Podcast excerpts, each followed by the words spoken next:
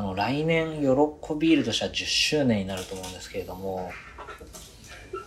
そうですね。はいはい。何かちょっと考えてることとか、そこまでにここは固めて、さっきの話じゃないですけど、固めておきたいなとか、なんか、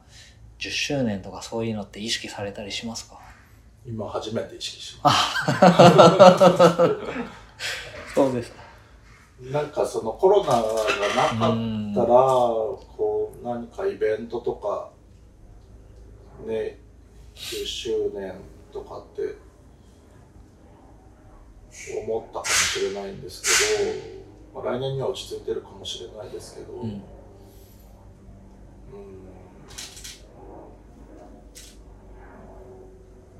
ね、どうしたらいいでしょう。あ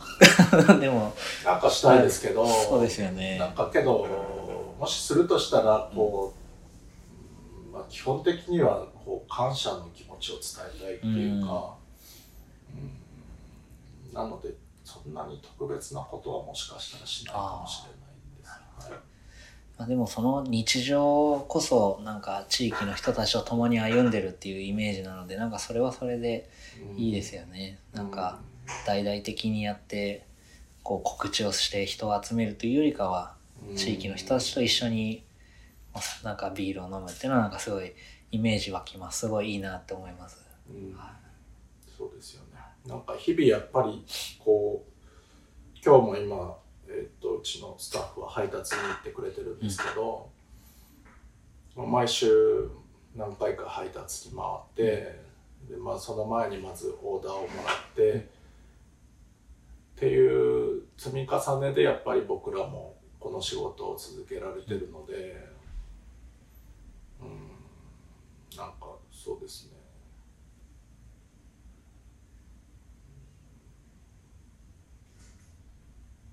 そうそううんなんかそういう日常こそがありがたいというか、そうですよね。うん、でやっぱりコロナとかでものすごいそういうことも感じるようになったというか、1月とかやっぱり、ね、緊急事態宣言とか出て急に人手もなくなって、飲食店もそうですけど酒屋さんとかもやっぱり全然こうビールが出なくなっちゃったりとか、そういう時期があって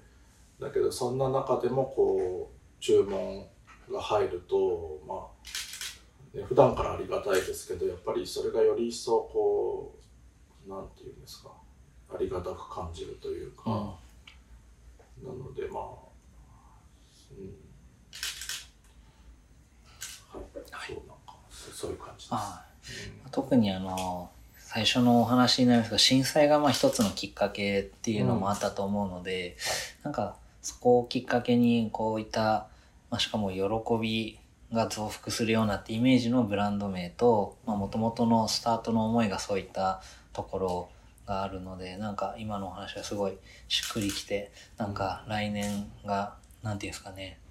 大々的なイベントがあるから行きたいとかっていうわけではないんですけれどもなんかその10周年ヨロッコビールはどんな日常をなんか地元の方とするのかなっていうのがすごい楽しみになりました。なんかそれをまた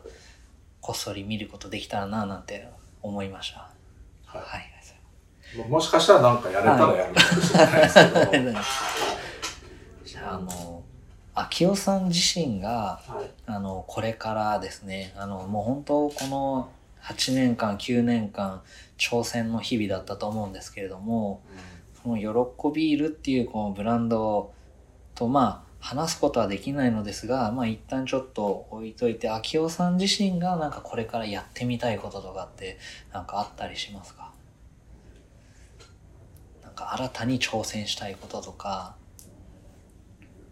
仕事以外で。仕事以外でですね、まあ、もしくはやはり仕事はもう切っても切り離せないものだから仕事でこういうことをとかでもいいんですけどももう秋夫さん自身がですねなんかやってみたいなって思うことがあったらちょっとお聞きしたいなと思いました。あんまり、今はあんまりないないのかな。うん仕事以外だと。やっぱりなんか、いつの間にか割と、仕事人間なのかわかんないですけど、仕事の上でこう実現したいなっていうことはいっぱいあるんですけど、うんなんか個人の目標みたいのは、うん、あんまりないのかもしれないですね。なるほで最近になってまあ全然趣味ですけど、はい。そのサーフィンするようになって昔もやってたんですけど、うん。はい。なのでそういうのをもっとやりたいなとかそういう単純なことはあるんですけど、はい。なんか大々的に将来こういうことしたいとかっていうのは、まあ、個人ではないかもしれない。今もお住まい鎌倉になるんですかね。ああそうするともう結構海も近いところになるんですかね、なるほどはいなるほど。じゃあちょっとあれですねさっきのお風呂の話じゃないですけどなんか海にでサーフィンしながらなんかいい案が思いついたりとか、逆に考え込みすぎてる時にサーフィンでちょっと一息つけたりとかそういうのがうん。できますもんね、うん。なるほど。したらですねちょっと最後の質問になるんですけども、はい。えっと、ヨロッコビールを始められた当初からはい。ずっとこう変わらないものそしてこれからも変えていかないそのこだわりというか、まあ、大切にしてきたものというかちょっと漠然とした質問なんですけどもこういった考え方はこれからも、うん、例えばそのコロナとかですねあと SNS の発達によってこう秋夫さんが思ってた未来とはちょっと違うことっていうのが、まあ、起きたことっていうのは過去に何回もあったと思うんですよね。でその都度そこの時代に合わせて変化させてきたこともあると思うんですけれども例えばこの考え方だけはもう昔から変わらないし変えていかないよっていうところが何かあれば一つ教えてほしいなと思います。それはあのあれですよね。ヨロッコビールあそうですね。これははいそうですね。えーっとなんか一番コアにななる部分は多分美味しいもので人を幸せにしたいっていう部分かなって思うんですけどうんなんか美味しい食べ物にはすごいそれぐらいの力があるなと思ってて、人のなんかえっとその日の気分とかはもちろんですけど、もっと深い意識とかまですごい変えられる、まあ、力というかポテンシャルというか、があるなと思ってて、うん、だからそこは変わんないのかなっていう気はします、ねなるほど。じゃあそういったそのコアの部分をこれからも地域の皆さんとしっかり変えずになんか向き合っていけたらなっていううんことですよね。そう。でなんか喜びるとしては、まあ、その美味しいものは人をハッピーにできるっていうのがあるんですけど、えーっとじゃあ美味しいものって世の中にはすごいいっぱいあると思うし、えーっと喜びるとしてはなんて言うんでしょうね。えーっとそのもう一個の選択肢を作りたいっていうのがうん。多分結構大きななんなんていうんですかそういうのはポリシーじゃないですけど、としてあってえーっとまあ僕が若い頃までだったらやっぱり酒屋さんに行けば普通のビールというか大手メーカーのビールしかなかったんですけど、まあ、今だとやっぱりそれなりにいろんなビールが並んでいたりとかでそういうのが手に取れる環境っていうのはすごいやっぱり豊かなことというか、だと思うのででそれがこうそれぞれ特色あるものだったらなお楽しいというか、うん。地域に例えばそういう小さなブルワリーがいっぱいあって今日はここの買ってみようとか、っていう風になった時にはそれはすごい一つの食文化がうん。充実してきたっていうことになるんじゃないかなと思っててなのでうちはなんかうちのビールだけを飲んでくださいとか、うん。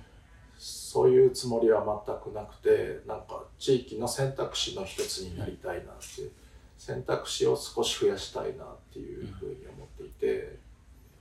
はい、なのでその姿勢は変わんないのかなっていうふうに、はい、思います。なんか、ちょっと前までのこう街づくりってこう街に一つ街を作ってそこに大きな施設を作ってそこに人を集めて買い物してもらうっていうような街づくりが結構一般的だったと思うんですけど、なんか今のお話をお聞きしててこう街全体が商店街になって、なんかそこに美味しいビール屋さんもあれば、あのそこらを扱う酒屋さんがあってもいいし、八百屋さんもあって八百屋さんの隣では自分で野菜売る農家さんもいてとかなんか確かに本当そういった生活がもし自分の身近にあったらすごい豊かだなっていう絵がすごい浮かんでなんかすごい心がほっこりしました今。はい。なんかその便便利さにはすごい助けられてるんですけど、たまにはやっぱり不便なものだったり、なんかこう癖が強いものだったり、そういうことがやっぱり楽しいことになると思うので、うちのビールもなんかそういうのの一つになれたら嬉しいなっていう感じですね。わかりました。ありがとうございます。い。やもう本当これからの喜びビールとあと10周年とあと秋夫さんのサーフィンのはい。はい。次回かその次のオリンピックとかもしかしたら。そうすごい楽しみでこれからもずっと応援してます。はい。本当に今日は貴重なお時間ありがとうございました。ありがとうございます